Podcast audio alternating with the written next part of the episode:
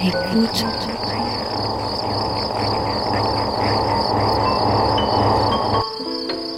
Ouvrir ses oreilles.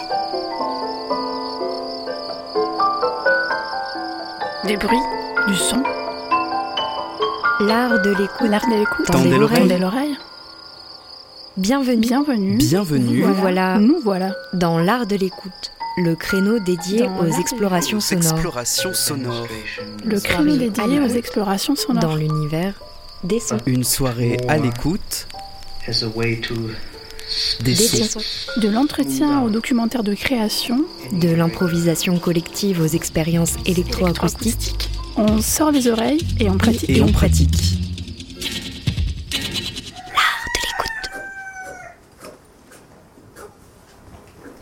FM qui a de l'oreille.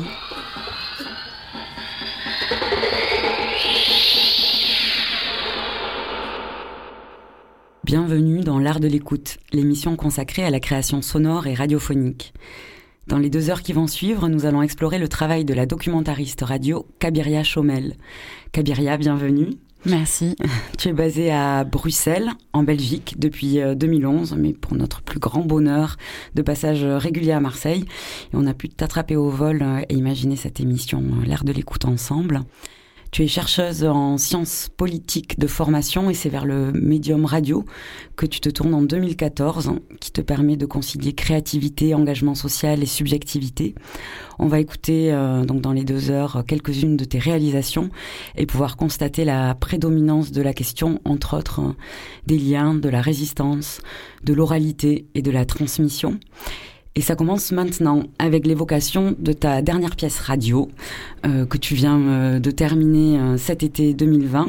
Ça s'appelle Par les collines et ça fait suite à une résidence pas très loin d'ici, dans le 04, hein, les Alpes de Haute-Provence, dans le village de Fort-Calquier plus exactement. Il s'agissait d'une résidence de création sonore mise en place par la Miroiterie dans le cadre de leur euh, festival annuel numéro 0 consacré aux écritures documentaires et qui était censé donc avoir lieu en mars 2020 et euh, dont on aura une version courte euh, le week-end du euh, 14-15 novembre à Fort-Calquier toujours. Tu as donc passé trois semaines en février sur le rocher d'Ongle avec en tête la question du rapport au territoire et l'attitude euh, des habitants habitantes face au changement sur euh, ce territoire. Pour parler du territoire, tu t'es naturellement adressé donc aux, aux habitants habitantes autour de Fort Calquier. Absolument. J'ai euh, rencontré différentes différents types de personnes. Bon après dans le temps que le permet trois semaines de résidence, c'est quand même assez court pour pour comprendre tous les enjeux d'un territoire et avoir le temps de peut-être aussi rencontrer les personnes qui sont plus difficilement accessibles.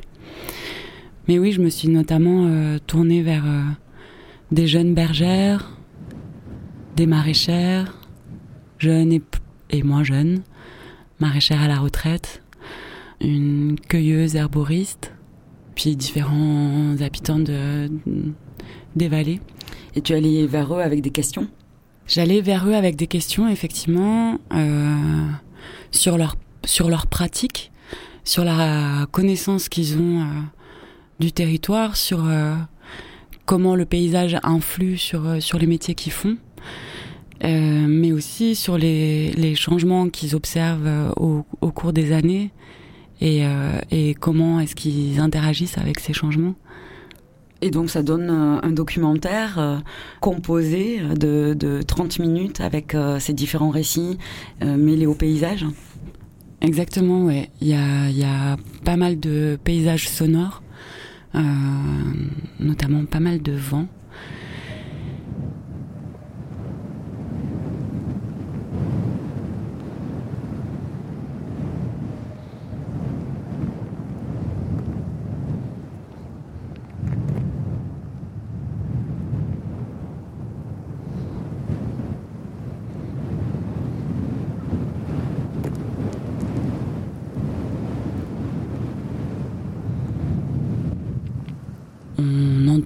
On traverse les collines de, Fort-Calquier avec ces gens et avec leurs pratiques euh, et avec toutes ces ambiances euh, sonores. C'est comme un. Il y a, Christophe Rowe qui a fait le mixage de la pièce, qui a dit c'est comme un, herbier euh, de Fort-Calquier. C'est vrai que ça donne un peu cette impression-là.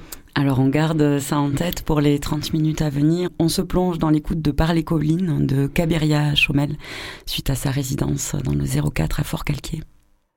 Euh, moi je dirais que la montagne de Lure au loin, c'est un repère. Euh, les Alpes qu'on voit là-bas, c'est un autre repère. Euh, on peut aller jusqu'à Céreste. Après ça plonge et ça devient le pays d'Apt. Après, il y a le Largue. De l'autre côté, on peut aller jusqu'à l'Urs et on domine la vallée de la Durance. Euh, le Vieux Vers le nord jusqu'à la crête de Lure euh. et vers le sud jusqu'à la crête du Luberon. Le ciel étoilé. Donc, euh, dans les quatre cas, on, un repère. on a une vue plongeante sur des pays qui sont plus bas que le pays de Fort-Calquier. On se trouve au sommet.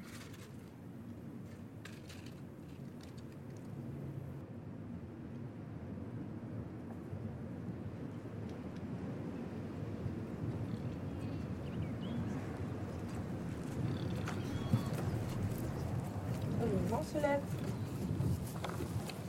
Merci. Voilà.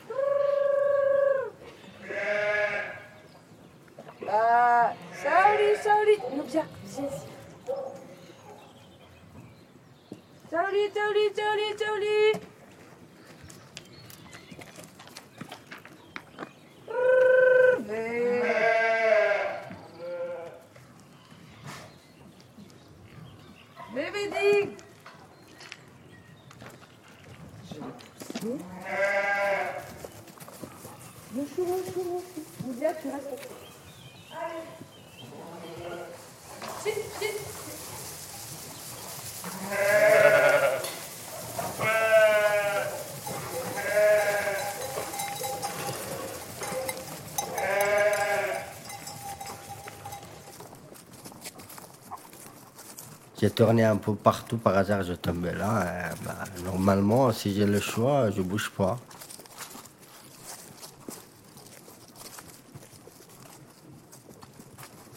Bah, c'est toujours euh, senti que je suis bien hein, derrière la colline. Euh. Bah, je, sens, je sens bien ici, je ne sais pas pourquoi, mais je sens vraiment dans ma maison.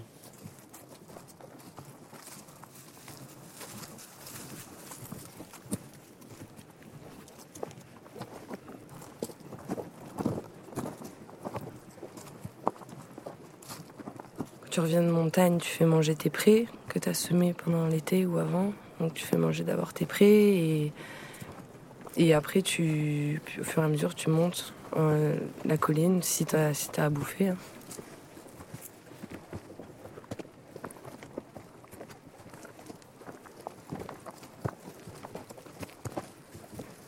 C'est exactement le même paysage que j'ai grandi chez moi en Afghanistan souffle différent. Ici, c'est un peu verte. Et là-bas, sinon, tout, tout sec. Euh, mais sinon, au niveau de collines ou de vallée ou de virage, tout ça, c'est à peu près, c'est presque la même. Et après, en montagne, tu commences par le bas de la montagne. Et au fur et à mesure de, des mois, tu montes, tu arrives en crête. et tu redescends. Sauf que nous, on n'a pas d'arbre, on n'a pas de six mois qu'il ne pleut pas, sept mois. Tout ça sèche. Ben, sinon, c'est exactement la même. Et après, ça fait des années qu'elles vont euh, à la même montagne. tu les suis, quoi. Elles ont leur billet. Elles vont dormir à l'endroit le plus haut, à l'abri du vent. C'est la première chose que je fais ici avant de maraîchage, euh, commencer maraîchage ici. euh, je fais le mot en pierre sèche. Et comme que je savais faire déjà en Afghanistan. Mais comme qu'il faisait le romain.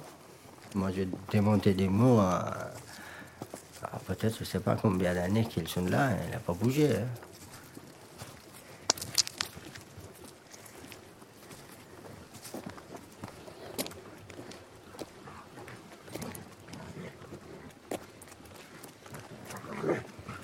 Nous bien, non Viens ici, là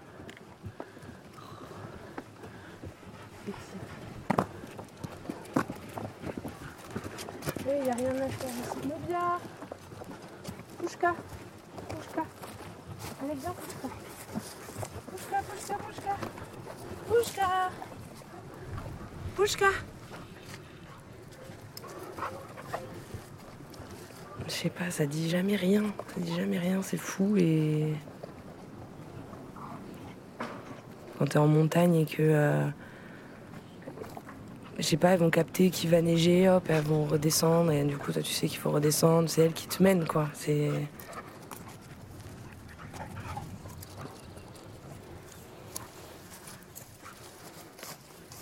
On va gratter la colline. Il n'y a plus trop d'herbe là. Mais non, regarde, elle bouge pas.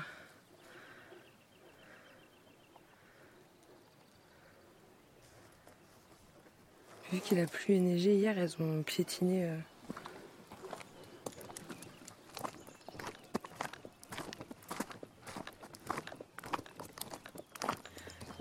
Le brebis, quand j'arrive ici, ils disent Ah, ça c'est brebis. Mais tu le vois que de la tête. De sa tête, il est un brebis. Mais moi, j'ai grandi en Afghanistan. Ah, le brebis, c'est pas comme ça.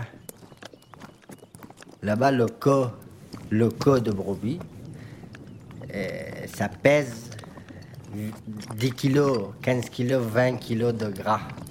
Que le co. Mais là, quand je voyais le brebis ici, c'est pour moi, c'est une chèvre.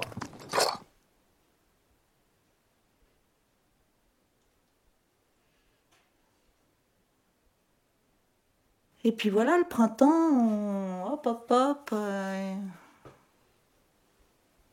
J'ai retourné de la terre, j'ai planté des pois. euh, Après, il y a les arrosages, il y a les récoltes. euh, Voilà. Puis l'automne, alors là, l'automne, c'est l'abondance. C'est vraiment le, résultat de trois quarts d'année de, de travail, de plaisir-travail. Enfin, je dis plaisir-travail parce que maintenant, je fais euh, mon jardin potager perso, quoi. À l'époque où c'était euh, professionnel, euh, c'est travail. Bon, plaisir parce qu'on aime ce qu'on fait, mais quand même, c'est chaud.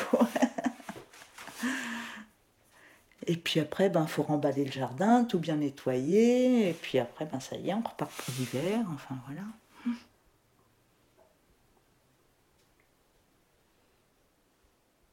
Ben, c'est physique quand même déjà comme boulot. euh.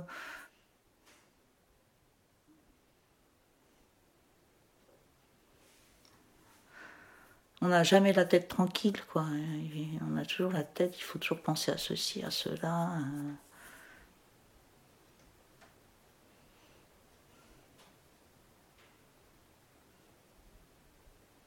Il y a des années où on donne vraiment quoi, toute, la, la force de l'âge. Là, on donne. Moi, je trouve qu'il faut trop donner, quoi.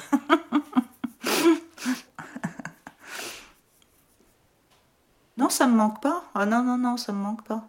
Non, parce que je fais mon jardin et je fais un gros jardin quand même, donc ça m'occupe bien, ça me fait plaisir et tout. Mais les rythmes échevelés, ça, ça me, ça me manque pas, non.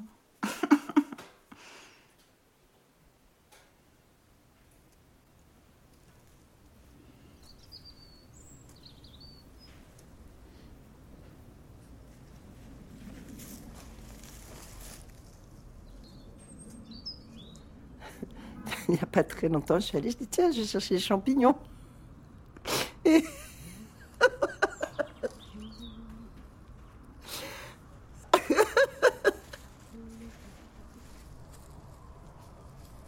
j'ai pas vu que, en fait, il n'y a, plus de champignons parce qu'il y a plein de maisons, plein de maisons qui se sont qui sont construites, quoi, des villas, des, des choses comme ça. Et j'allais plus dans ce coin-là. Et...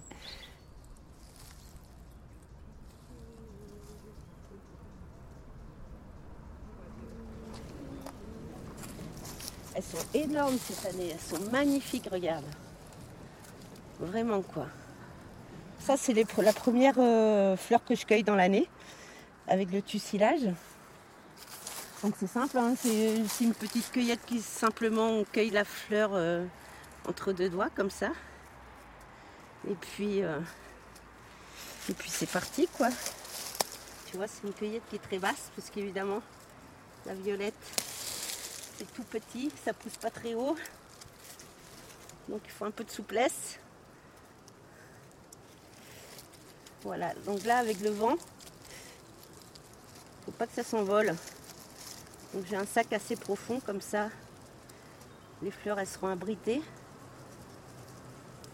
Il y a des cueillettes comme ça, ça n'aime pas le vent. Tu vois, le coquelicot c'est pareil. Le pétale de coquelicot, euh, vaut mieux pas que ce soit très venté.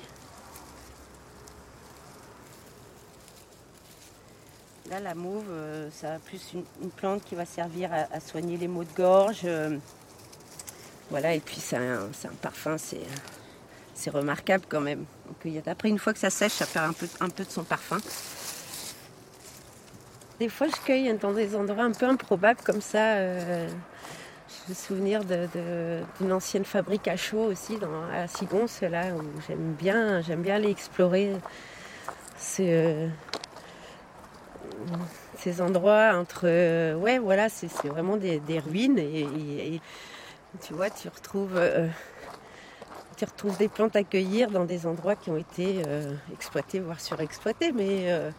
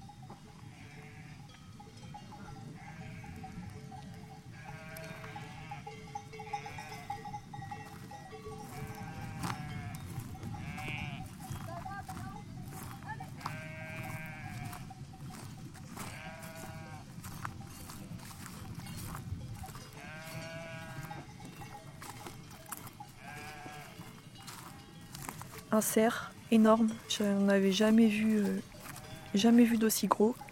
Et je traversais une, euh, j'étais dans une forêt avec mon troupeau.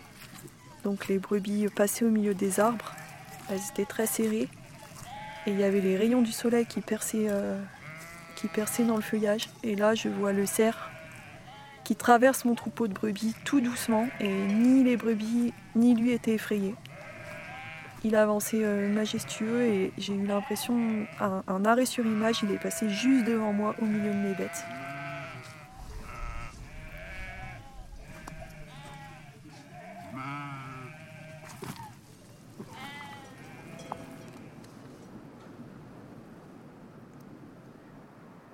Et après, bah, les rapaces, c'est impressionnant, quoi.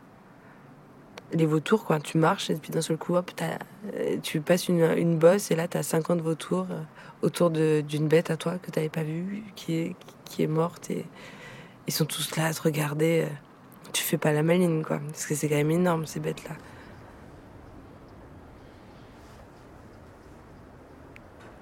Puis après, tu as tout le. Moi, j'aime bien voir tout le cycle. Du coup, t'as les vautours qui passent. Après, t'as le gypaète qui vient pour manger les os. Il est là, il prend les os, il les jette et puis après, il vient manger la moelle.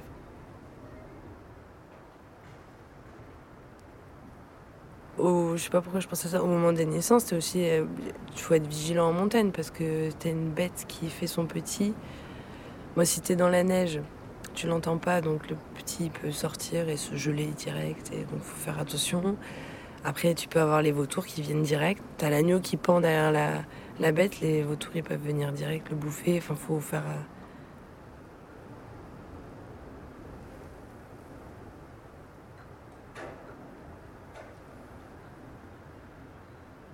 Et après, bah, t'as la mort tout le temps en montagne. hein. Ouais.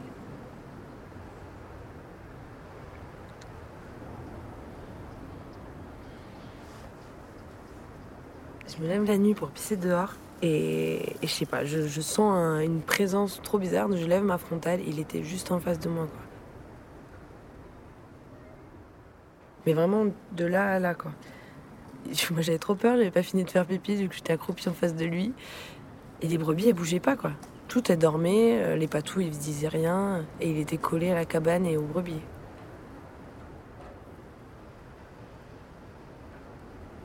puis j'ai pas eu, moi j'ai eu un réflexe à la con, je me suis levée, je me suis approchée, et lui il bougeait pas.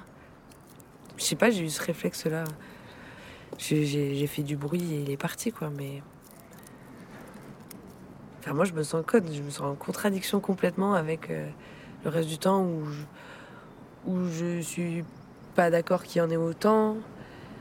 Euh, qu'on se rende pas compte de la pression que c'est pour euh, les éleveurs et les bergers et tout, mais c'est vraiment un animal sauvage qui est- que plein de gens redoutent, quoi. Du coup, quand il s'approche aussi près de toi, t'es quand même. euh,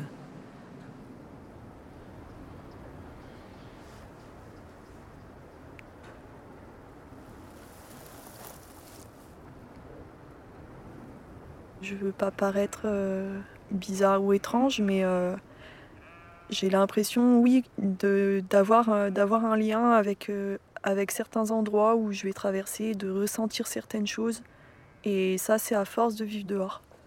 Ça peut être par rapport à des choses qui sont passées sur un territoire euh, des années auparavant. Ça peut être euh, l'impression qu'il y a des animaux qui m'observent. Ça peut être, enfin, c'est tout un tas de choses, mais on, apprend à ressentir les choses.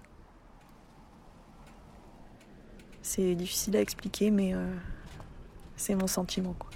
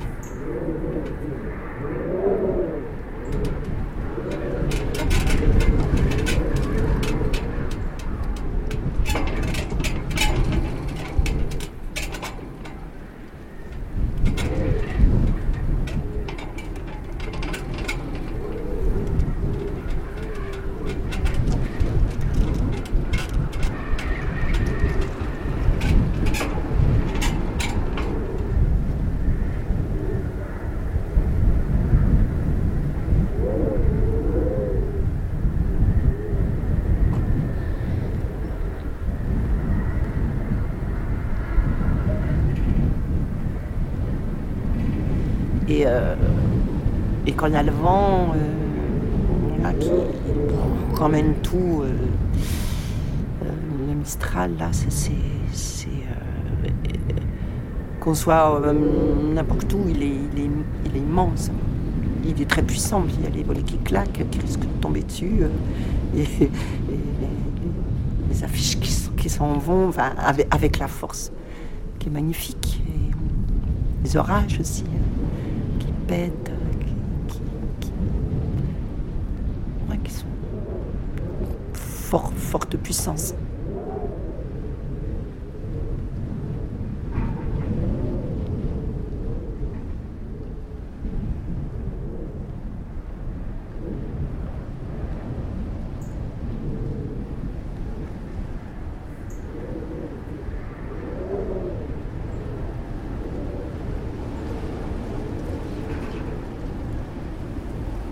Ici, il y a un truc qui est vraiment euh, particulier au Mistral.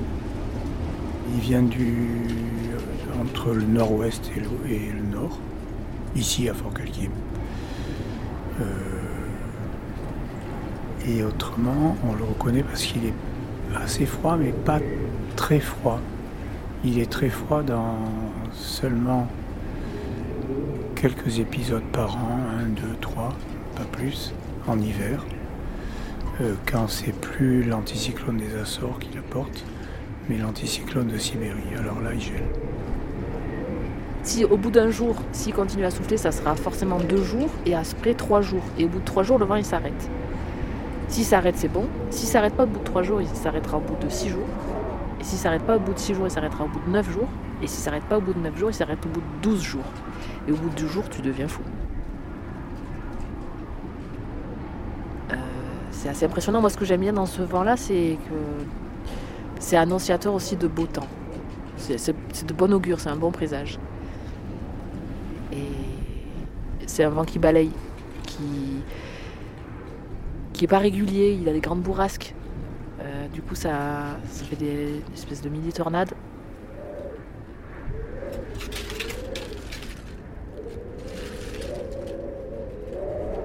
Quand il y a un peu de Mistral, euh, quand tu te balades dans, les, dans le paysage ici, et tu sens toutes les senteurs en fait qui ressortent. Tous les senteurs des, plantes, que ce soit euh, le thym, le romarin, le, toutes les plantes méridionales en fait, euh, le cad. C'est des brises en fait et des, des, bourrasques et des différents souffles de ce vent-là qui te font un peu ressentir et relever toutes les senteurs qu'il y a quand tu te balades. Le vent, c'est aussi un des éléments qui transporte les graines aussi, et qui transporte aussi les, végétaux, qui balayent, qui aussi euh, euh, bousculent.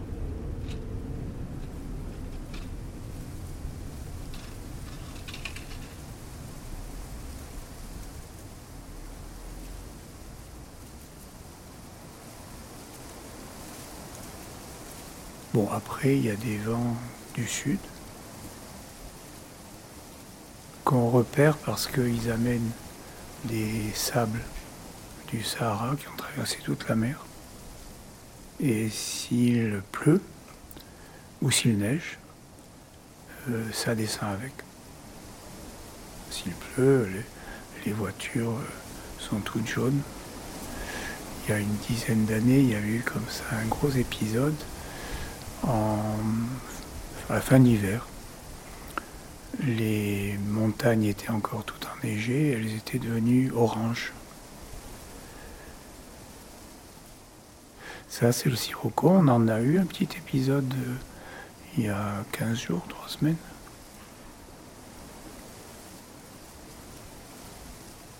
Ah oui, oui, il a fait une journée incroyable. Il s'était monté à plus de 15 degrés.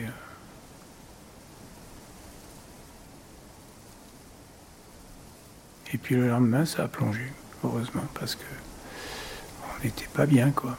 C'est pas un temps de saison, comme on dit.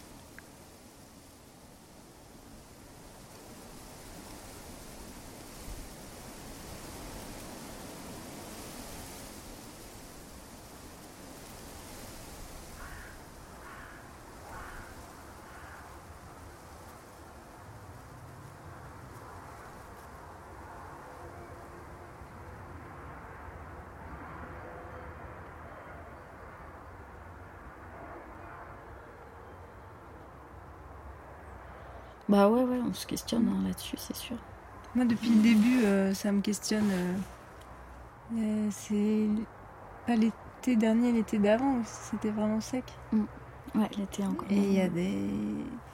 C'était assez triste au final de voir à quel point c'était sec.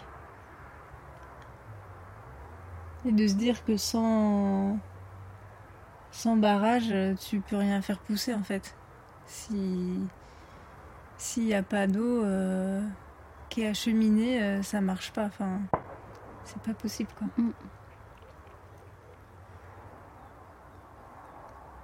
Par rapport à ce projet-là, ça veut dire que ça va pas durer. Enfin, c'est ça qui, est déstabilisant, c'est que c'est pas c'est pas pérenne, en tout cas. Du coup, c'est un peu flippant Mm.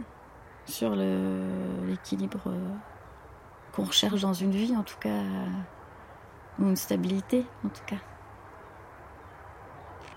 Puis je sais qu'une année, on s'était posé des questions, mais on n'a pas vraiment fait de calcul, mais de la quantité d'eau qu'il nous fallait ici, dans cette région où il n'y a pas beaucoup d'eau pour produire la quantité qu'on produisait. Enfin, est-ce que le ratio, il est, il est juste, il est justifié ou euh, c'est, c'est beaucoup d'eau en fait quand Ouais. même euh, d'utiliser. Ça questionne quand même. Ouais, ça questionne sur les variétés euh, choisies, quoi. Mm. Si on voulait être cohérente euh, jusqu'au bout, on ne ferait pas de salade, on ne ferait pas de poireaux, on ne ferait pas de choux. On ferait pas de maraîchage, je pense.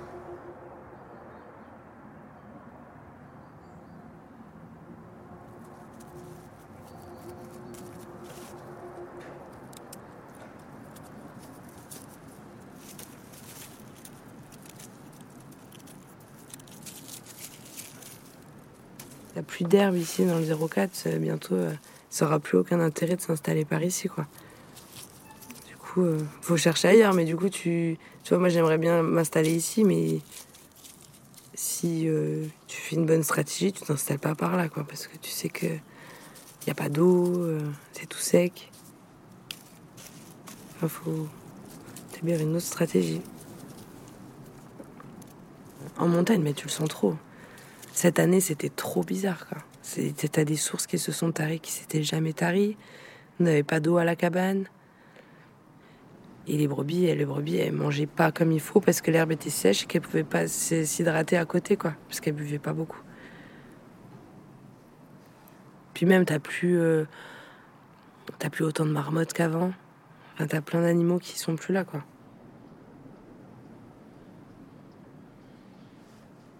Ouais, ça te met bien face à la réalité aussi, quoi. Faut, c'est pas un truc où t'es.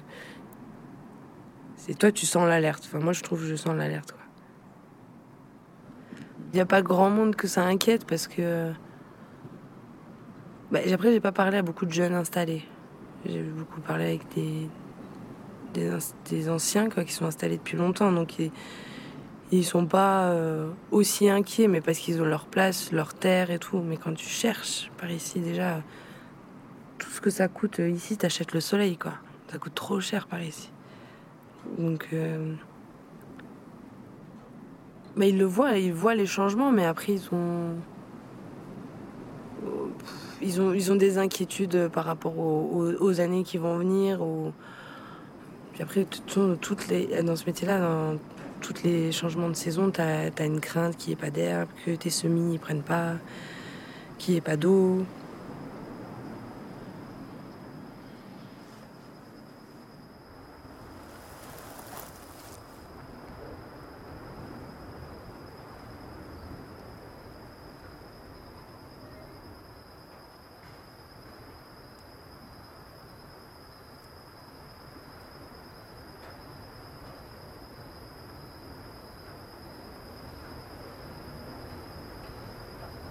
Ah, mais j'aime trop quand ça dépend, quand ça dépend complètement du, du, temps, quoi.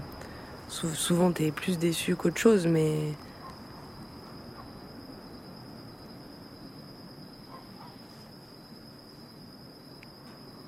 Ça se joue de rien, quoi.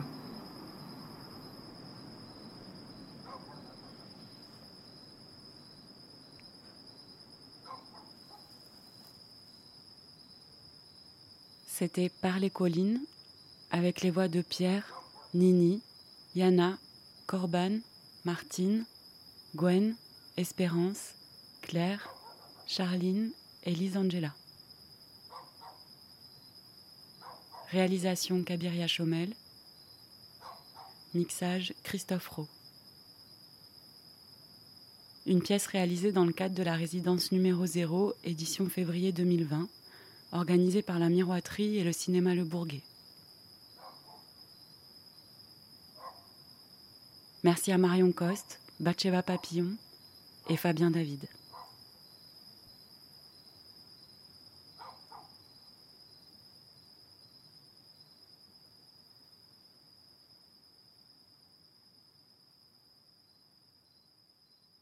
C'était le documentaire Par les collines réalisé par Kabiria Chomel.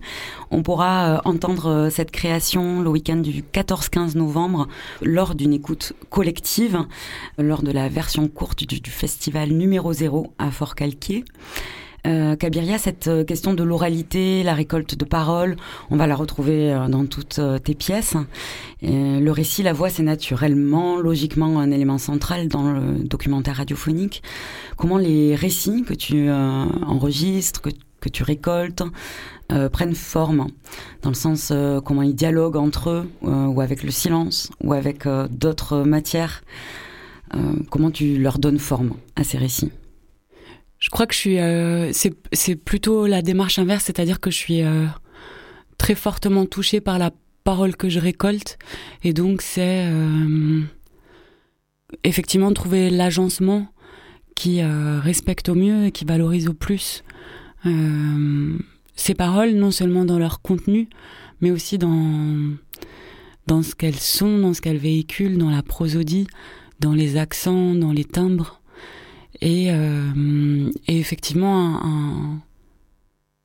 de plus en plus, peut-être même une écriture avec le silence, euh, dans l'idée que, parfois une parole abstraite, de pouvoir laisser euh, des, mots, une construction de phrases ouverte, ça permet l'intrus, enfin oui, ça, donne une ouverture et, et un possible imaginaire. Ça, en fait, ça, ça potentialise euh, la, force du médium radiophonique, c'est-à-dire de pouvoir, nous, en tant qu'auditrices, auditeurs, se créer des images mentales. Et, euh, et donc, oui, c'est peut-être travailler dans le sens d'une ouverture et de laisser une, grande place à cet imaginaire. Mmh. Tu t'es formé à, l'écriture radiophonique à l'atelier de création sonore radiophonique à Bruxelles. Euh, ça a été une, comme une école de la création radio pour toi? Ouais, complètement. Complètement, je suis euh, tombée sur l'atelier de création sonore un peu par hasard en arrivant à Bruxelles. Et, euh, et c'est un endroit qui m'est très cher et que je continue de fréquenter, qui a accompagné certains de mes projets.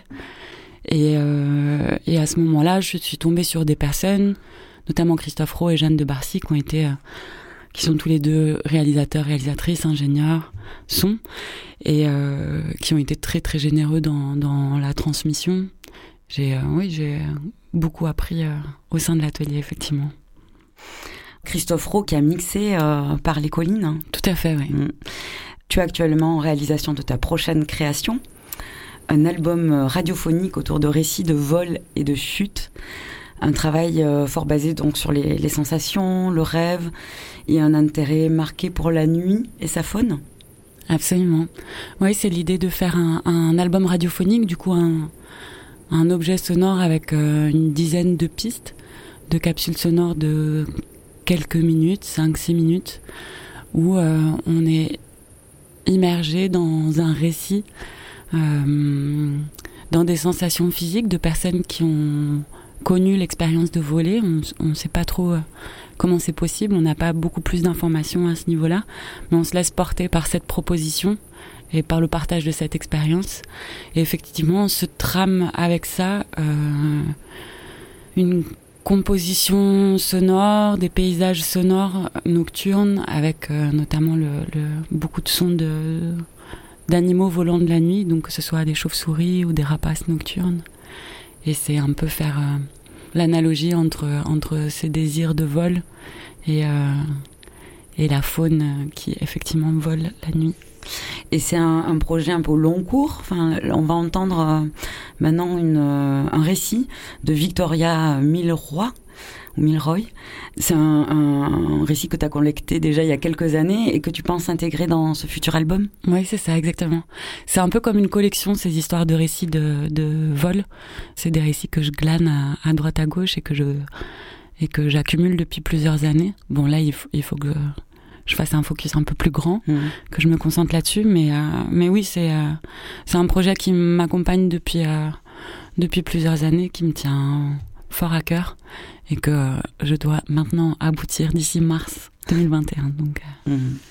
Et tu parlais de collection, ça me fait penser un peu à un, comme une, un cabinet de curiosité peut-être, où tu vois il y aurait des, des, animaux empaillés, sauf que là on est dans un cabinet de curiosité sonore et très vivant.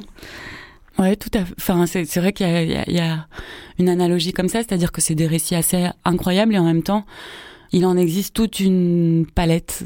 Beaucoup de gens euh, peuvent raconter quelque chose de cet ordre-là. C'est aussi, c'était aussi l'idée, l'envie de, de, du coup, je me permets, vu que c'est une collection et que je peux avoir euh, beaucoup de possibles, euh, de choisir, de caster presque un peu plus euh, les voix que j'ai envie d'entendre, euh, les façons de raconter.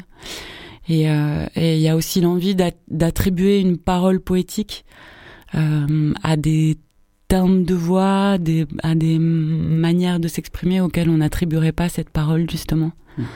Voilà. On va le comprendre en entendant la voix de, de Victoria. Désir cosmique, la brasse. C'est pas justement, c'est pas une sensation. Euh... C'est un effort comme qu'on nage. Et moi, je nage, je sais nager, mais je nage euh, très médiocrement. Je peux le faire et j'y arrive à le faire. Mais il faut faire un effort énorme. Alors je brasse, je brasse avec les bras, je fais. Mais je suis épuisée après. Épuisée parce que il faut créer tout ce mouvement pour créer une vélocité et petit à petit je me lève du sol et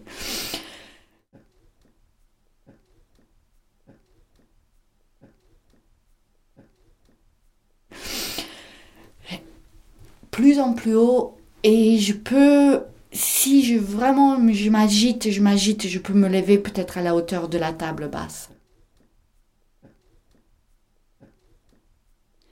Et des fois, quand j'ai beaucoup de chance et que c'est un bon moment, une bonne soirée, j'arrive à aller plus haut, plus haut. Peut-être j'arrive à aller jusqu'au deuxième lit superposé. Une fois, j'étais dans une pièce avec plein de lits superposés, justement. Et je suis arrivée à aller au-dessus des lits superposés. Et là, j'étais dans la chambre, il y avait au moins trois ou quatre euh, ensemble de lits superposés et moi j'étais au-dessus de ça. Mais alors euh, je transpirais, j'en pouvais plus parce que toute mon énergie allait pour euh, créer cette vélocité pour pouvoir rester au-dessus. Dès que je me reposais. Donc ça, j'arrive à le faire. Et je suis arrivée tellement des fois à le faire que ça m'étonne des fois que je ne peux pas le faire tout le temps. Qu'aujourd'hui, là, maintenant, je ne pourrai pas le faire. Et des fois, je suis dehors dans la rue, et souvent c'est des rues euh, dans des villes, genre New York, euh, Sydney, des villes, des grandes villes avec beaucoup de rues, beaucoup de grands bâtiments, etc. Et je brasse, je brasse, je nage, je nage, je nage, je nage. Et je suis en train de voler au niveau des têtes des gens. Mais c'est tout. Ça, ça s'arrête à cette hauteur-là. Mais ça, c'est chiant parce que j'ai envie d'aller plus haut et j'ai envie justement de pouvoir me trouver dans les courants d'air chaud où après on peut planer, où on fait moins d'efforts parce que c'est l'air qui te porte, mais j'arrive pas, j'arrive pas Et des fois, tu vois des oiseaux comme un aigle, euh, comment c'est simple, c'est, tu il peut monter et descendre. Bon, je peux pas monter et descendre, mais je peux rester à peu près au même niveau. Mais alors, vas-y, et brasse, et brasse, brasse, brasse, c'est épuisant.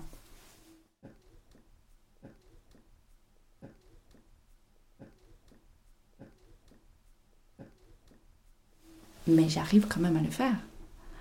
Donc c'est un peu contradictoire parce que je suis dans la frustration de ne pas faire, faire mieux, mais j'arrive quand même à faire pas mal. Un extrait donc de l'album euh, Désir cosmique en cours de réalisation euh, qu'on découvrira d'ici euh, mars 2021 par Kabiria Chomel et qu'on pourra l'écouter par exemple sur ton SoundCloud Kabiria? Ouais, Kabiria Chomel, SoundCloud. Ouais, C-H-O-M-E-L. Maintenant, mesdames et messieurs, venez expérimenter l'incroyable aventure de la magie à la radio avec l'unique et inimitable Alain Desmoyencourt. Tour de magie, poésie et immensité de la mer au programme de l'Escamoteur, une création que tu as réalisée, Kabiria, en 2015, qui a été euh, mis en onde par euh, Damien Magnette et mixé euh, par Bastien Hidalgo Ruiz. Il s'agit de la rencontre avec ce magicien, Alain, et euh, le désir, euh, ton désir d'entendre euh, la mer mêlée à, la rencontre avec la magie, liée avec cette rencontre, et aussi un prétexte à la fiction. C'est une pièce qui est plus hybride au niveau genre? Ouais, en fait, en fait, c'est le défi de faire de la magie à la radio. Et donc, euh, c'est partir d'un portrait quand même, donc d'une parole plus documentaire, mais de se permettre euh, d'expérimenter et d'essayer de, des processus euh, de l'illusionnisme de manière sonore. Et donc, ça donne l'escamoteur. Tu m'entends? Est-ce que tu m'entends? Ouais, Et tu m'entends? Mal du tout. C'est pas mal du tout. Attention, faut pas que ça soit pas mal, faut que ça soit formidablement bien. Parce que t'as pas pris du matos à 5000 euros pour faire un boulot de merde. Oh, oh. Hein? Que ça soit excellent, mais dis donc, c'est souvent dans le rouge. Hein bon un grand boom. Et là, d'un coup, il y a un silence total qui se crée. Et donc, le magicien, il peut ouvrir sa gueule. Tu prends un bidon d'essence, tu fous ça dans un seau, et puis tu prends une. Comment ça s'appelait On appelle ça des fougasses. Tu fous une fougasse dans un bidon d'essence, et puis tu fais exploser le truc pour voir ce qui se passe. Tu fous le feu, et puis ça te monte des flammes à 3 mètres, 6 mètres de haut. Et voilà.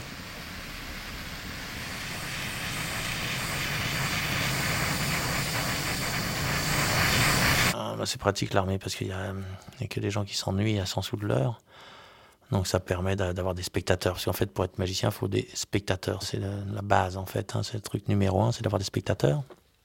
Et euh, du coup, bah là, j'ai bricolé des foulards qui changeaient de couleur, des trucs comme ça. J'ai refait aussi, j'ai pas inventé spécialement, j'ai refait que des vieux tours se refassent différemment.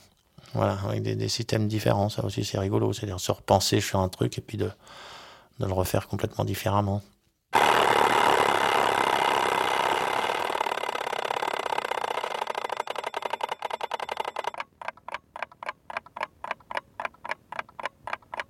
Mesdames et messieurs, nous sommes ici en présence du temps, représenté par un appareil mécanique qui s'appelle réveil. Je vais briser le temps en deux parties, en deux parties tout à fait égales. Grâce à ce petit marteau, nous voici avec deux temps.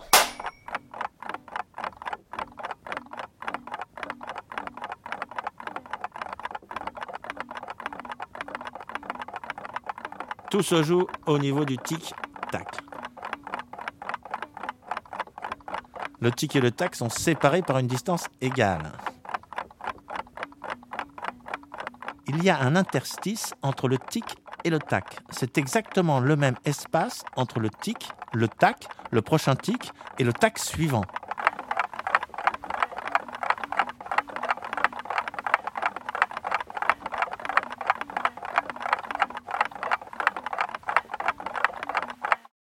Peut mettre pas mal de choses dans cet espace. Tant que ça rentre dans l'interstice. Par exemple, tout, ça tient dans le tout petit temps, dans le tout petit interstice. Carton, ça tient pas. embolie pulmonaire, ça ne tient pas dans cet extrêmement petit espace. Alors c'est le tri. Tri, ça tient. Nous, je, vous, elle, on y tient tous tout le temps. Tous collés, très collés dans ce tout petit espace-temps. On est tous entre le tic et le tac. Tous très collés. Ça ne déborde pas de l'espace. Il y a de l'air, ça tourbillonne, ça enivre. Ce tout petit espace d'air. Avant que ça recommence. Avant le prochain tic et le tac qui suit. La fin, ça rentre. Mais le début, ça rentre pas dans l'interstice. Alors il faut absolument élargir cet espace du tic-tac. Il faut gonfler la parenthèse. Il faut que le début du débordement fasse partie de l'interstice. Il faut encore plus d'air. Il faut qu'on puisse inclure tous les amours, les emmerdes, tous les magnifiques, les cosmiques. Il faut que le cosmos puisse tenir entre la parenthèse. Mesdames et messieurs, ensemble, nous sommes en train d'élargir ce tout petit espace.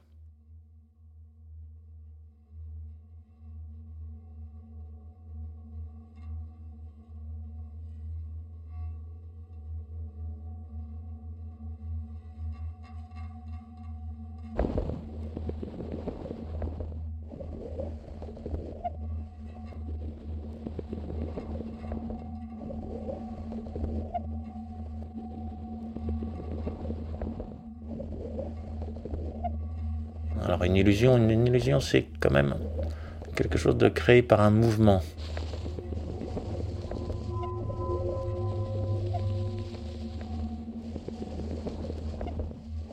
Tous- les atomes sont en mouvement.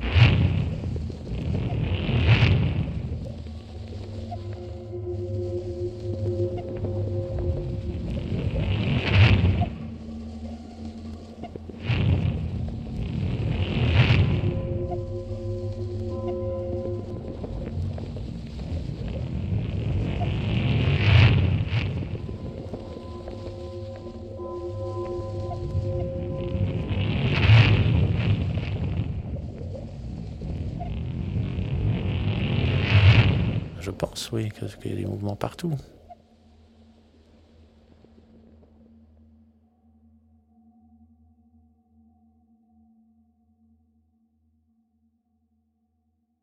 On enregistre un tour Ouais.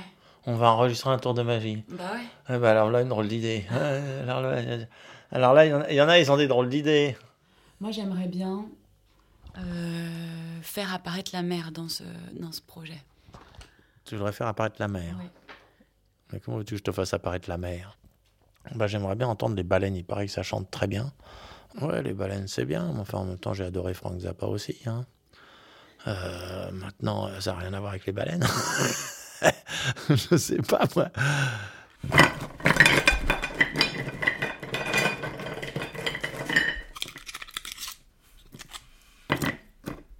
Vider l'eau. Toujours vider la première eau.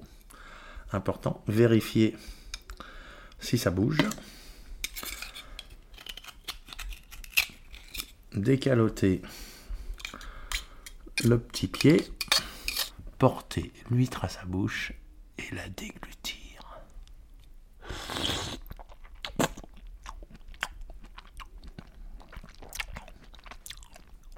Voilà d'un coup. Là, la mer, elle fait plus de vagues, mais alors elle descend dans vos ésovages. Et là, c'est l'âme qui fait des vagues, que je vous dis pas que c'est bon.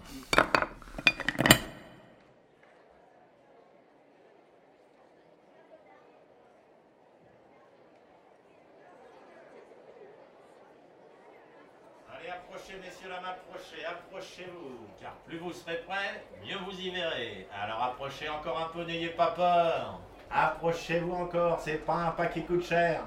On met un pied devant l'autre, on fait encore un pas. Allez les spectateurs, approchez-vous, vous, mais vous y voyez rien là, approchez-vous encore. Allez, on s'approche, on s'approche, on s'approche, on n'a pas peur de rien.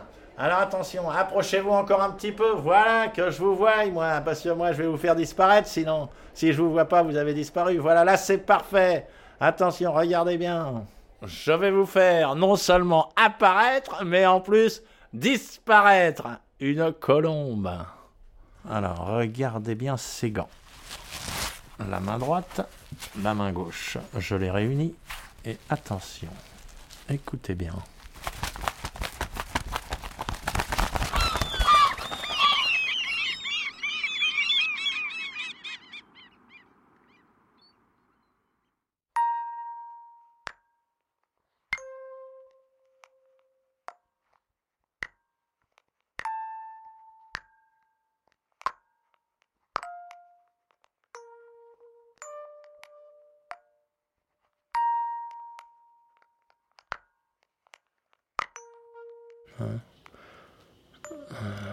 Si, le jour où on s'arrête, euh, bah, il paraît que c'est qu'on est mort. Euh, et pourtant, moi, quand je me promène dans la rue, j'ai l'impression de marcher avec plein de morts autour de moi, plein de gens qui se sont déjà arrêtés sur quelque chose. Voilà, quelque chose d'arrêté, c'est quelque chose de mort. Une certitude, pour moi, c'est quelque chose de mort. C'est une mortitude, en fait. Euh, donc tous ces gens qui détiennent des vérités, parce qu'on a tous la vérité, justement, un magicien, tiens, c'est marrant, c'est quelqu'un qui va prendre ses vérités pour en faire une autre. Alors pour un magicien, ça va se résoudre à oui, une petite mécanique, un truc idiot, euh, un ressort, une lame de ressort, un, bout de fil, un, un aimant, je ne sais quoi, voilà, qui va, qui va, qui va créer un, objet qui va devenir magique pour les autres, pour le regard des autres, parce que bah oui, d'habitude cet objet il tombe et puis bah là non tiens il va pas tomber, il va s'élever.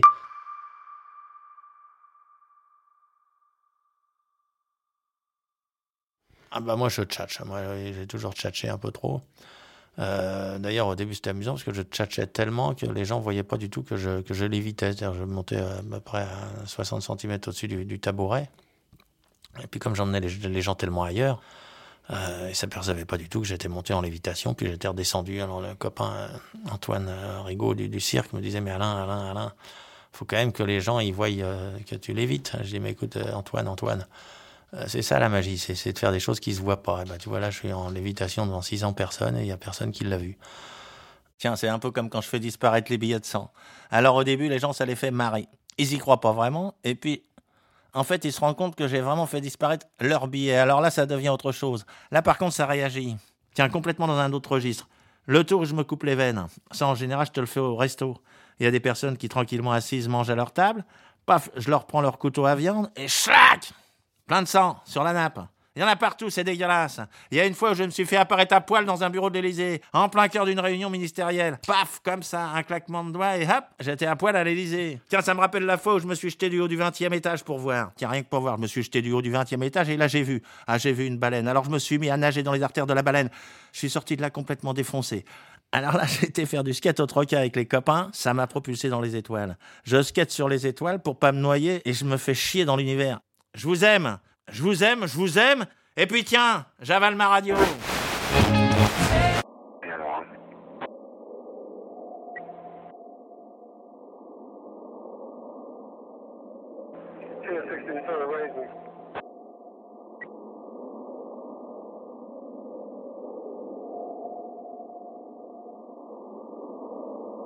Donc évidemment qu'il faut bouger pour faire quelque chose, quel que soit le mouvement qu'on fasse.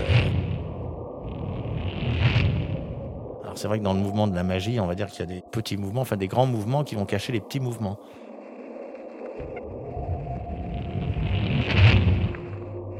Et c'est grâce à ce petit mouvement que ça va devenir magique, puisque le grand mouvement cachant le petit mouvement, eh bien vous n'allez plus voir que dans ce grand mouvement qu'un grand mouvement.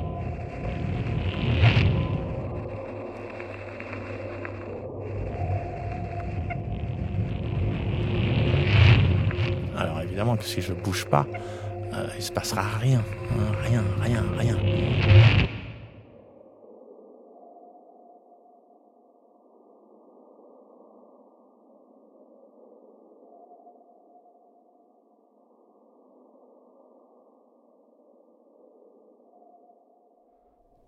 Alors attention, pour mon prochain tour de magie, écoutez bien.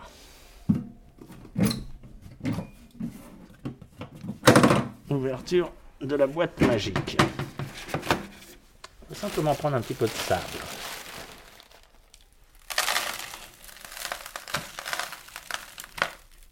Voilà, encore un petit peu.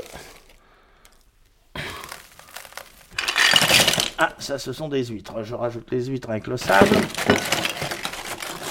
Je touille un peu, je dispose. Voilà. Je referme la boîte magique. Petite passe magique au-dessus de la boîte. Je rouvre la boîte, écoutez bien.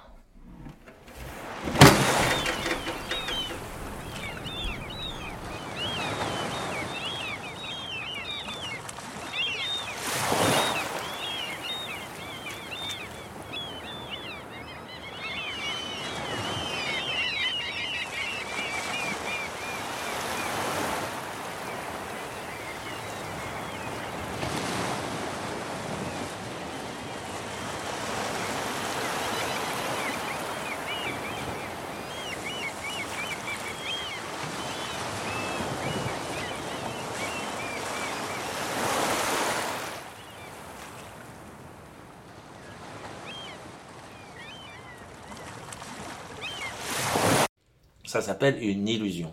Hein, une illusion. On a tout de quoi fabriquer nos illusions, les enfants. Rêver, un, poème, une poésie, c'est une illusion. Donc, s'il vous plaît, s'il vous plaît, marrez-vous. Marrez-vous et barrez-vous. Tiens, barrez-vous parce que je veux plus vous entendre. Je ne veux plus vous entendre. Vous dites que des conneries à la radio. Je ne veux plus vous entendre. D'ailleurs, pourquoi vous me causez puisque je vous entends pas? Alors cassez-vous. Allez, foutez-moi le camp. Non, mais je rêve. Moi, je bois un coup. Tiens.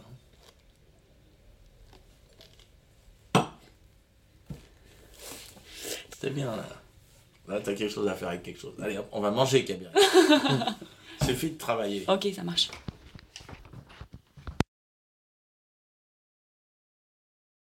L'escamoteur avec Alain de Moyencourt. Réalisation, prise de son, montage Kabiria Chomel. Mise en onde, création sonore Damien Magnette. Mixage Bastien Hidalgo Ruiz. Avec le soutien du fonds empreinte de l'atelier de création sonore radiophonique. Merci à Carmelo Yanuzzo, Clémentine Delao, Bastien Hidalgo Ruiz et Vincent Sebos.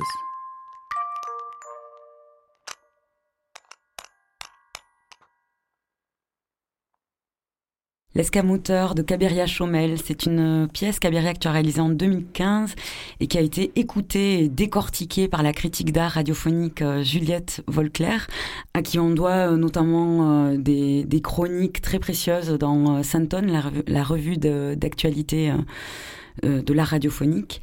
Donc ce décortiquage, cet atelier d'écoute critique, je crois qu'elle les appelle, euh, c'était lors d'Utopie sonore, hein, des, résidences euh, pour des gens qui font de la radio en 2018. Euh, donc tu étais présente lors de, cet atelier où il y a eu trois écoutes d'affilée de cette pièce de 15 minutes, puis des échanges avec le public. Qu'est-ce que tu y as appris sur ta propre pièce? Ouais, c'était une, drôle d'expérience d'écouter euh, sa pièce trois fois d'affilée. Quelque chose qui m'a beaucoup plu, qui a été dit lors de cet atelier, c'était l'impression d'avoir le motif de la mer dans le montage même de la pièce, comme si euh, il y avait des vagues qui étaient présentes dans le rythme. Et ça, c'est quelque chose que j'avais, que j'avais pas conscientisé, je crois. Et ça, ça m'a énormément plu. Et puis après, c'est toujours étonnant de voir. Donc, c'est une pièce où il y a une part d'écriture euh, de ma part assez euh, importante. Et j'ai toujours pensé que c'était quelque chose de flagrant.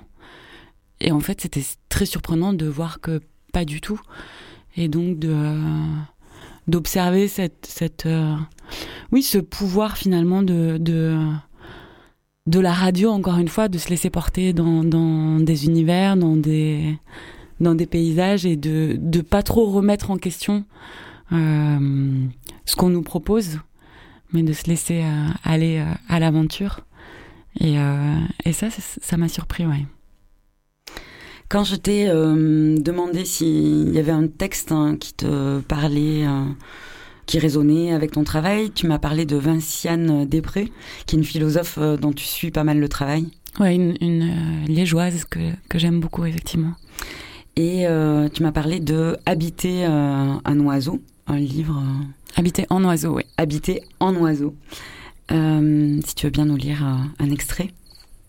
Elle dit L'ethnologue Daniel Fabre avait coutume de dire de son métier qu'il consistait à s'intégrer à ce qui empêche les gens de dormir l'anthropologue Eduardo Viveros de Castro propose une définition très proche de l'anthropologie. C'est, dit-il, l'étude des variations d'importance. Il écrit par ailleurs que s'il y a quelque chose qui revient de droit à l'anthropologie, ce n'est pas la tâche d'expliquer le monde d'autrui, mais bien celle de multiplier notre monde. Je crois que les éthologistes qui observent et étudient les animaux, comme l'avaient si bien pris à cœur avant eux les naturalistes, nous proposent, pour nombre d'entre eux, un projet semblable. Rendre compte, multiplier les manières d'être, c'est-à-dire les manières d'éprouver, de sentir, de faire sens et donner de l'importance aux choses. Merci. Euh, ton souhait, Kabiria, c'est pas euh, d'expliquer, donc comme documentariste radiophonique, d'expliquer notre monde, de prémâcher le travail à faire hein, par chacun pour, comprendre comment ça fonctionne, ce qui nous entoure mais euh, peut-être de proposer une fenêtre sonore en l'occurrence euh, sur la multiplicité des mondes euh, où nous volons, où nous nageons, où nous vivons. Absolument, ouais, et, la multiplicité des manières d'être à ce monde, et, notamment, notamment dans les pourtours, dans les faubourgs du monde. C'est ça, des, des fenêtres sur, sur des manières de parler, de vivre, de, de, de se présenter, sur des identités qu'on entend très très peu.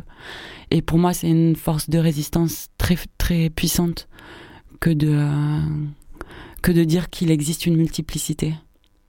Et tu te reconnais dans l'idée de faire de l'anthropologie sonore?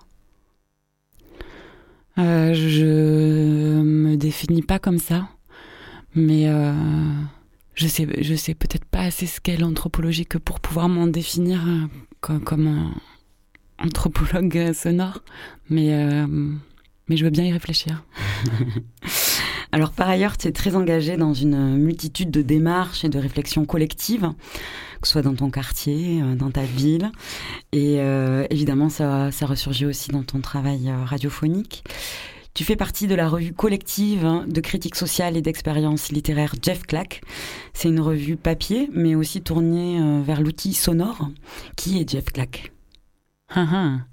Grande question qui est Jeff Clack? C'est un collectif euh, d'une trentaine de personnes, on a pour habitude de dire, qui réside à, bon voilà, qui a sa maison à Montreuil, en banlieue parisienne, mais euh, dont les membres sont un peu dispatchés partout en France et puis en Belgique. Et c'est euh, un collectif qui euh, publie une revue annuelle qui a pour ligne éditoriale de suivre la comptine Trois petits chats. Donc on a publié Marabout, Bout de ficelle, Selle de cheval, Cheval de course, Course à pied, Pied à terre. Et à l'automne prochain va sortir Terre de feu.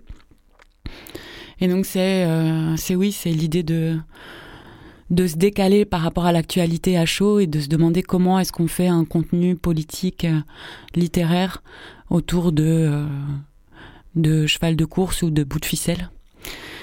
Et euh, Que vous associez, c'est des, des, des mots que vous associez à des thématiques en fait. C'est ça. Bout de ficelle par exemple. Bout de ficelle, c'était euh, c'était beaucoup autour du textile, que ce soit avec euh, des, des enquêtes historiques ou avec euh, des luttes de l'industrie textile. Bon, moi, j'étais pas encore là à ce numéro, mais. euh, Et donc il y a une équipe son dans Jeff Clack. Tout à fait. Il y a un groupe son dans Jeff Clack parce que euh, chaque revue est accompagnée d'un CD de création sonore.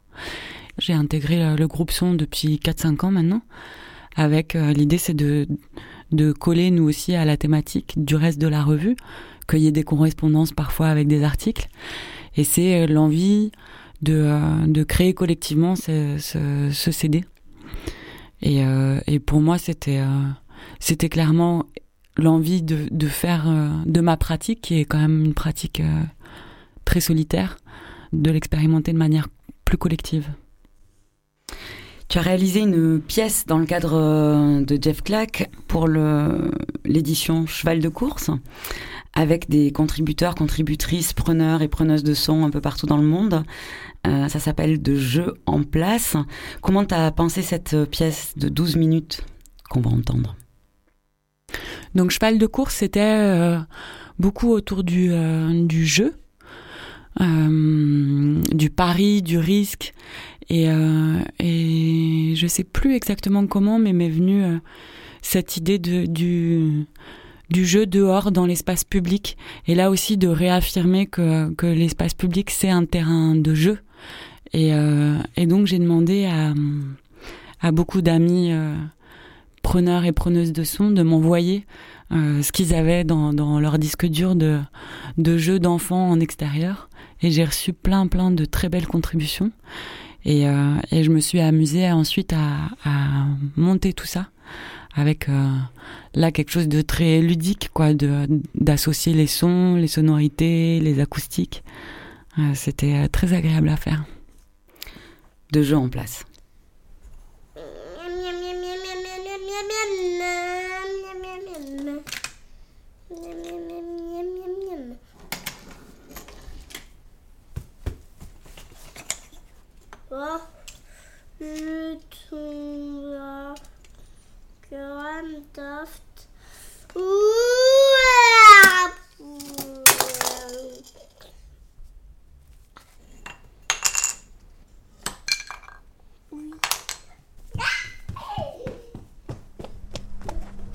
Oh, le ton Kremtaft. Sudan, Sudan, Sudan, Sudan. Look, look. We have this now. Bonjour. Ça va bien Ça va, ça y est, regardez. Ça va, ça va, ça va bien. C'est Ça monsieur va, ça va Caron. bien, ça va toi. Ça va, ça va bien, ça va. Ça, ça va, ça va. Ça, ta, ta, ta. Agera. Agera maguna. Agera. Agera maguna. Oh Marco viene Oh Sudan Ho messo lì che cose!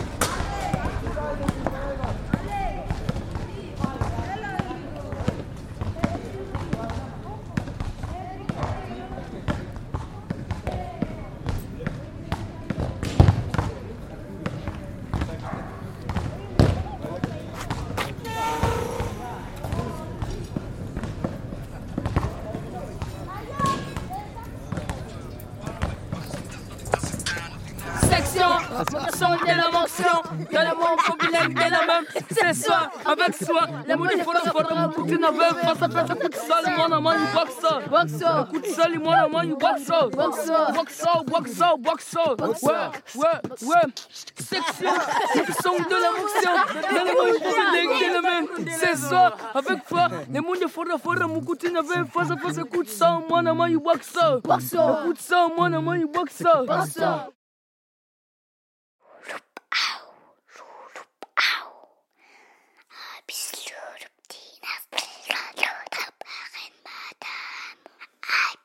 mon petit neveu, face à face, coup de sol, mon amant, you box ça, box ça, coup de sol, mon amant, you box ça, box ça. Luruptinas preprat lutra paren madame. Luruptinas preprat lutra paren cap. Remini si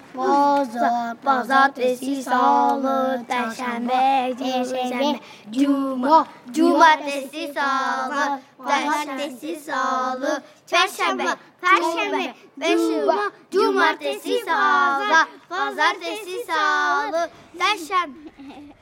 يعني ماني دلعت من باش نادر أصلا ماني ماني دلعت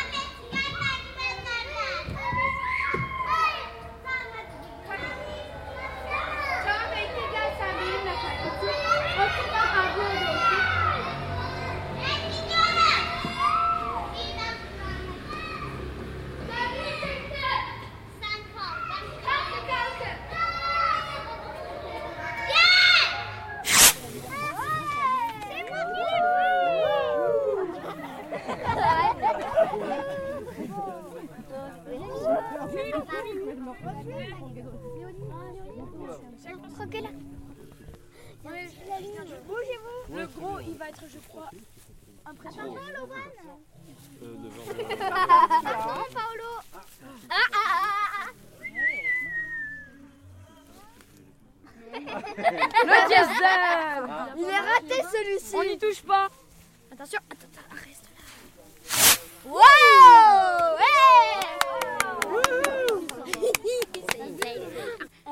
Ça c'est un gros, il y a plusieurs. Ça part à 10 mètres de haut, ça part à combien de mètres de haut Non, non, moi je sais pas. petit, mais après on va faire du gros. Après, on va rattraper. Ça va partir encore plus haut. C'est quoi ça Une petite sifflante, je crois.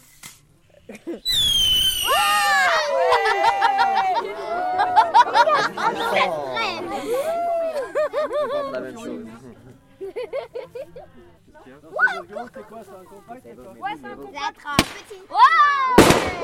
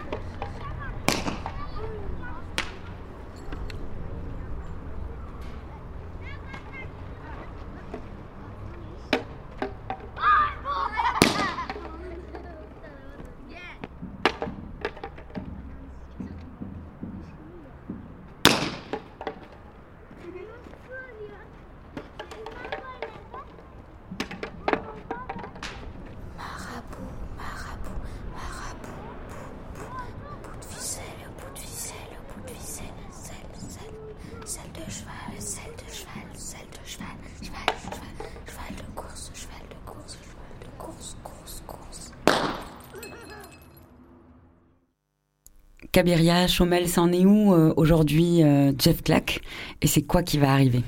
Donc Jeff Clack, euh, mais je, dirais que ça a 6-7 ans, je sais plus exactement. ça va bien, même si bah, on a été on a été freiné nous aussi par par le Covid 19 et que du coup la, la publication de Terre de Feu est est reportée, mais elle va bien avoir lieu. En fait, elle aura lieu en mhm. novembre au moment de l'émission, de la transmission de l'émission. Terre de feu, c'est euh, les ce qui précède l'incendie. Donc c'est euh, ce qui amène à, euh, à l'incendie, que ce soit euh, ou au feu, que ce soit que ce soit un volcan ou effectivement une lutte sociale, que ce soit une colère ou ou une éruption cutanée, ça a plein de déclinaisons. Donc à suivre, on peut aussi euh, retrouver euh, bah, les, les, créations sonores euh, passées de Jeff Clack euh, sur le SoundCloud et sur le site jeffclack.org. Quelques mots peut-être sur la transmission. Tu donnes des ateliers de, de, création radio régulièrement à Bruxelles avec des publics très différents. Qu'est-ce qui se passe dans ces ateliers? Qu'est-ce qui est important pour toi de transmettre? C'est toujours magique ces ateliers. C'est un euh, je, je, crois que ce qui, euh, ce qui me tient à cœur, c'est cette question de la, de l'écoute en fait, et de mettre un casque sur euh, sur des oreilles et d'avoir le monde amplifié dans ses oreilles. Ça, ça crée toutes sortes de réactions, ouais, qui sont très drôles, euh, fascinantes, magiques. Du coup, ça, moi, ça m'oblige à, à formuler les contraintes de la prise de son, donc c'est c'est assez enrichissant pour moi aussi. Et puis, euh, ouais, je crois que ce qui me plaît et ce que j'ai envie de transmettre, c'est la grande liberté que permet ce médium, et notamment sur euh, pouvoir mélanger. En général, dans, dans ces ateliers, je propose de réaliser une pièce qui compose avec euh, plein de genres différents, que ce soit le bruitage, le docu, euh, des petites scénettes de fiction, euh, des paysages sonores, tout ce qu'on veut. Et, et, oui, je trouve que c'est vraiment un médium qui qui permet toute cette euh, liberté. Si on revient euh, sur ton processus d'écriture en documentaire de création, on va finir euh, cette émission avec la rencontre avec une famille de gens du voyage dans la province de Liège, en Wallonie, en Belgique. comment s'est passée la rencontre avec la famille et quels ont été les allers-retours entre les enregistrements, euh, et la formalisation de ce que tu avais envie de raconter à travers cette rencontre. Donc comment l'écriture aussi euh, se fait avec euh, ce qui est enregistré et les, allers-retours entre l'enregistrement et le montage. Donc c'est une pièce qui s'appelle Les Mangeurs de hérissons. C'est mon tout premier documentaire et je savais, je savais que j'avais envie de parler de la communauté des gens du voyage en Belgique. Et cette famille-là, je l'ai rencontrée parce que euh, j'ai été à une manifestation, cette fois-ci en France. Il y avait une manif euh, liée à une modification du statut des, voyageurs.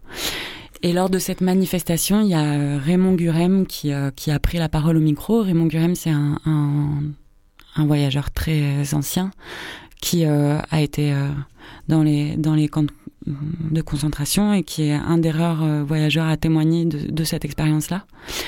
Et du coup, euh, j'ai été le voir euh, après sa prise de parole, je lui ai parlé de mon projet et il m'a donné la carte de visite euh, du garage de son neveu. Et c'est comme ça que je suis euh, arrivée chez, chez Canard et Marie, donc qui sont à Saint-Vite, près de la frontière allemande. Et je crois que je crois que c'est vraiment une histoire de feeling qui se passe à ce moment-là, c'est-à-dire que on peut avoir une, idée, un, une thématique, une envie, mais euh, mais il y a la rencontre aussi qui est tout aussi importante, voire euh, prévalente. Et ouais, entre nous, ça a très bien marché. Et du coup, euh, j'ai commencé à y aller assez régulièrement pour enregistrer les temps de, de de travail. Donc ils ont ils sont ferrailleurs, ils récoltent la ferraille et puis la revendent à des grossistes. Et, euh, et puis aussi les dynamiques des scènes de famille. Et ce qui m'a emporté vachement dans ce documentaire-là, donc c'est un, un, une pièce où on entend euh, deux générations, trois générations euh, au sein d'une même famille. Et c'est la question de la, de la transmission. en fait, il y a, a, différents enjeux. Il y a la question de la transmission, de l'oralité, effectivement, pour une, pour une communauté qui est principalement une culture orale. Et puis, la transmission de, la mémoire, des enjeux qu'il y a eu au cours de l'histoire avec, avec cette population. Et, euh, et la question de la sédentarisation aussi. Qu'est-ce que ça implique d'être sédentaire? Qu'est-ce que ça implique d'être en mouvement permanent?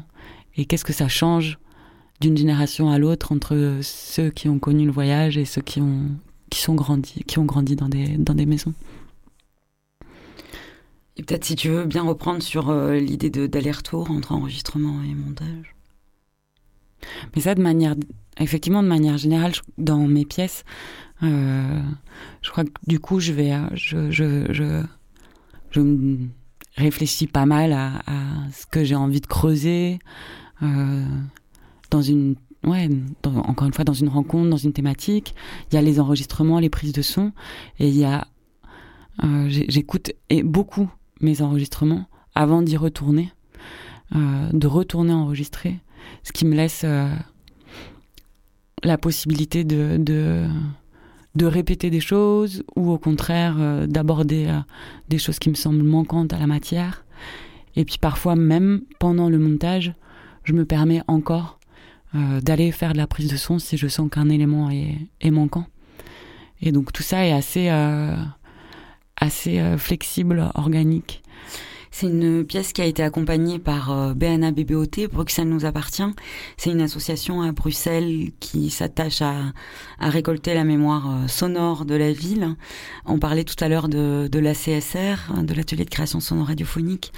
Euh, voilà, là c'était une autre expérience avec une autre association importante autour du, du son à Bruxelles, qui t'a permis une un déplacement par rapport à ta rencontre avec le médium radio, puisque donc on, rappelle que les mangeurs de hérissons, dont on va entendre un extrait maintenant, c'était ta première euh, pièce en 2014.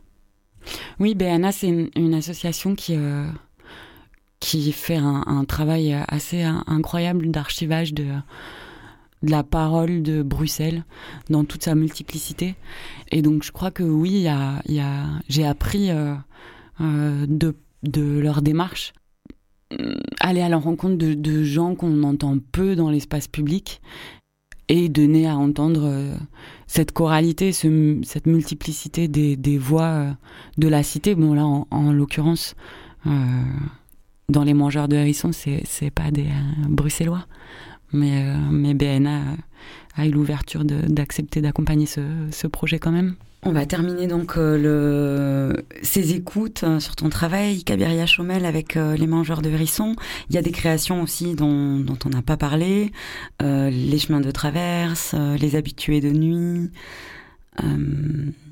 Est-ce que tu as envie de dire un mot pour conclure sur ces six ans de création C'est pas tant en fait, il y a, déjà beaucoup de production. Comment tu peux parler de ces six années et de ce dont tu as envie pour la suite? Hmm. Je crois que je suis très heureuse d'avoir euh, rencontré ce, médium et euh, voilà, je suis quelqu'un d'assez euh, timide, pas très à l'aise face à un micro. Et du coup, de moi avoir le micro, ça a été l'occasion de rencontrer plein de gens euh, vers lesquelles je ne suis, pas certaine que j'aurais été sans ce prétexte-là. Et voilà, ça, je suis, euh, je prouve une, grande gratitude de, euh, de pouvoir vivre ça et de pouvoir m'exprimer en fait à travers toutes ces personnes que je rencontre et toutes ces histoires qui me sont offertes. Pour la suite, oui, dans, ce, dans le sens de ce que tu racontes, si on peut le révéler, il y a un travail avec des adolescentes qui fugue de, là où elles vivent, qui est en, cours, en réflexion. Ouais. Euh, c'est oui, c'est un tout nouveau projet que je suis en train d'écrire pour le coup, et, euh, c'est l'envie effectivement d'aller à la rencontre d'adolescentes fugueuses et euh, euh, c'est un peu une, une ode à la, fugue et à, ses protagonistes qui ont le courage à un moment donné de, de quitter quand ça va plus. vivement euh, l'entendre. On a déjà, on sait où aller euh, sur euh, ton SoundCloud, soundcloud.com slash Kabiria Chomel. Et on finit avec les extraits des mangeurs de hérissons.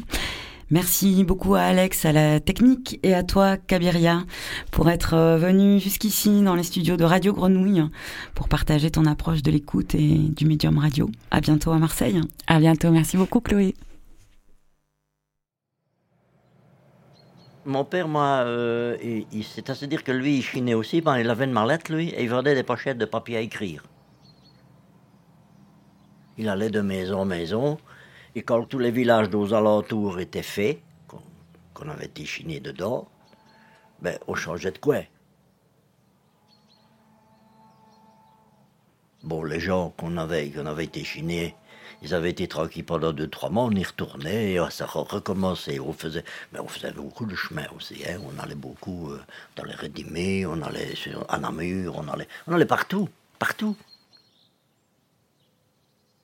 Moi, j'étais l'aîné, évidemment, hein, de, toute cette bande-là. Ben, alors, c'est moi qui, qui sciais au bois tous les jours, qui, qui, qui me levait le matin, qui allumait le feu, qui donnait du café à mes parents dans le lit.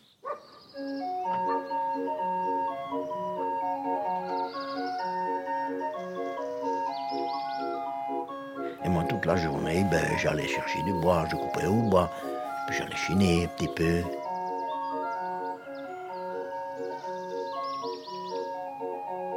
J'allais par exemple euh, le soir dans, les prés où il y avait des gens qui traillaient à la main, parce qu'on trayait à la main à cette époque-là.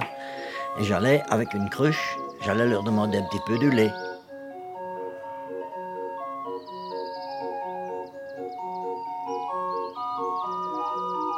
J'allais demander si je ne savais pas s'il n'y avait pas un peu de pommes de thé, ou bien s'il n'y avait pas un peu de beurre, ou un morceau de lard, ou...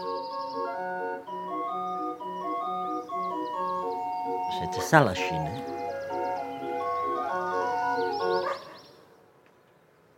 Au sommet, le mot c'est ça, mais bon, nous on appelait ça chiné, quoi. Hein. Voilà, euh, c'est pas, c'est pas sorcier. Et on vivait comme ça, on n'achetait pas grand chose, réellement.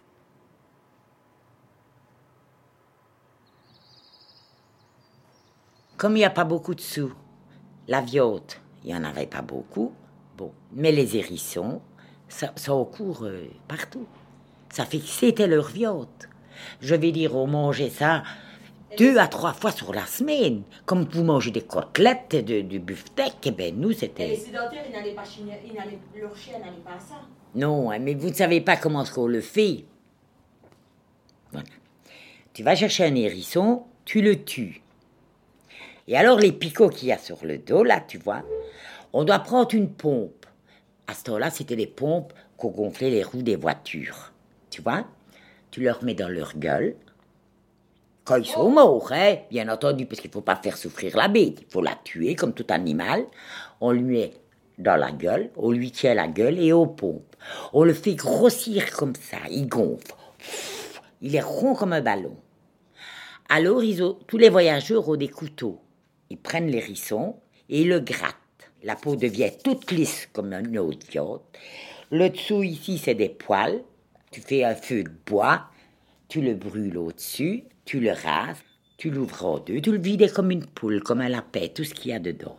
Tu vides, puis tu le coupes en morceaux. Et ça, mais tu ne goûtes rien, c'est comme une autre viande. Tu ne sens pas où ce que les picots étaient, tu vois? Il faisait ça à la tomate, il faisait ça aux champignons, comme si tu ferais un rôti. Ce que tu fais avec un rôti, tu fais avec un hérisson. Il faisait ça au barbecue. Euh, nous, les enfants, ce qu'on adorait des hérissons, c'était les pâtes. Ah, c'est extra. Hein. C'est extra. Hein. Ouais, il n'y a pas de viande qui a ce goût-là. Il n'y a pas d'autre viande qui a ce goût-là. Mais encore et toujours, maintenant, c'est défendu. Maintenant, vous n'osez plus toucher un hérisson, il se protéger. Si on vous attrape avec un hérisson, maintenant vous êtes emmerdé. Euh, quoi? Tout est tout, c'est ça, tout part, tout, tout. C'est les lois qui nous ont. Le modernisme.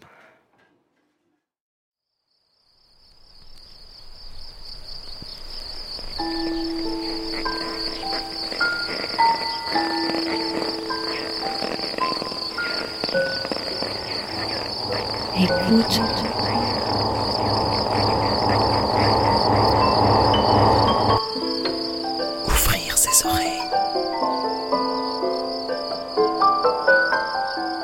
Des bruits, du son. L'art de l'écoute. L'art de l'écoute. Tendez l'oreille. Tendez l'oreille. L'art de l'écoute. L'art de l'écoute. Le créneau dédié aux explorations Aux sonores. explorations sonores. Le créneau dédié aux explorations sonores. Dans l'univers des sons. Une soirée à l'écoute. Des Des sons. sons. De l'entretien au documentaire de création. De l'improvisation collective aux expériences électroacoustiques. On sort les oreilles et on pratique. Et on pratique.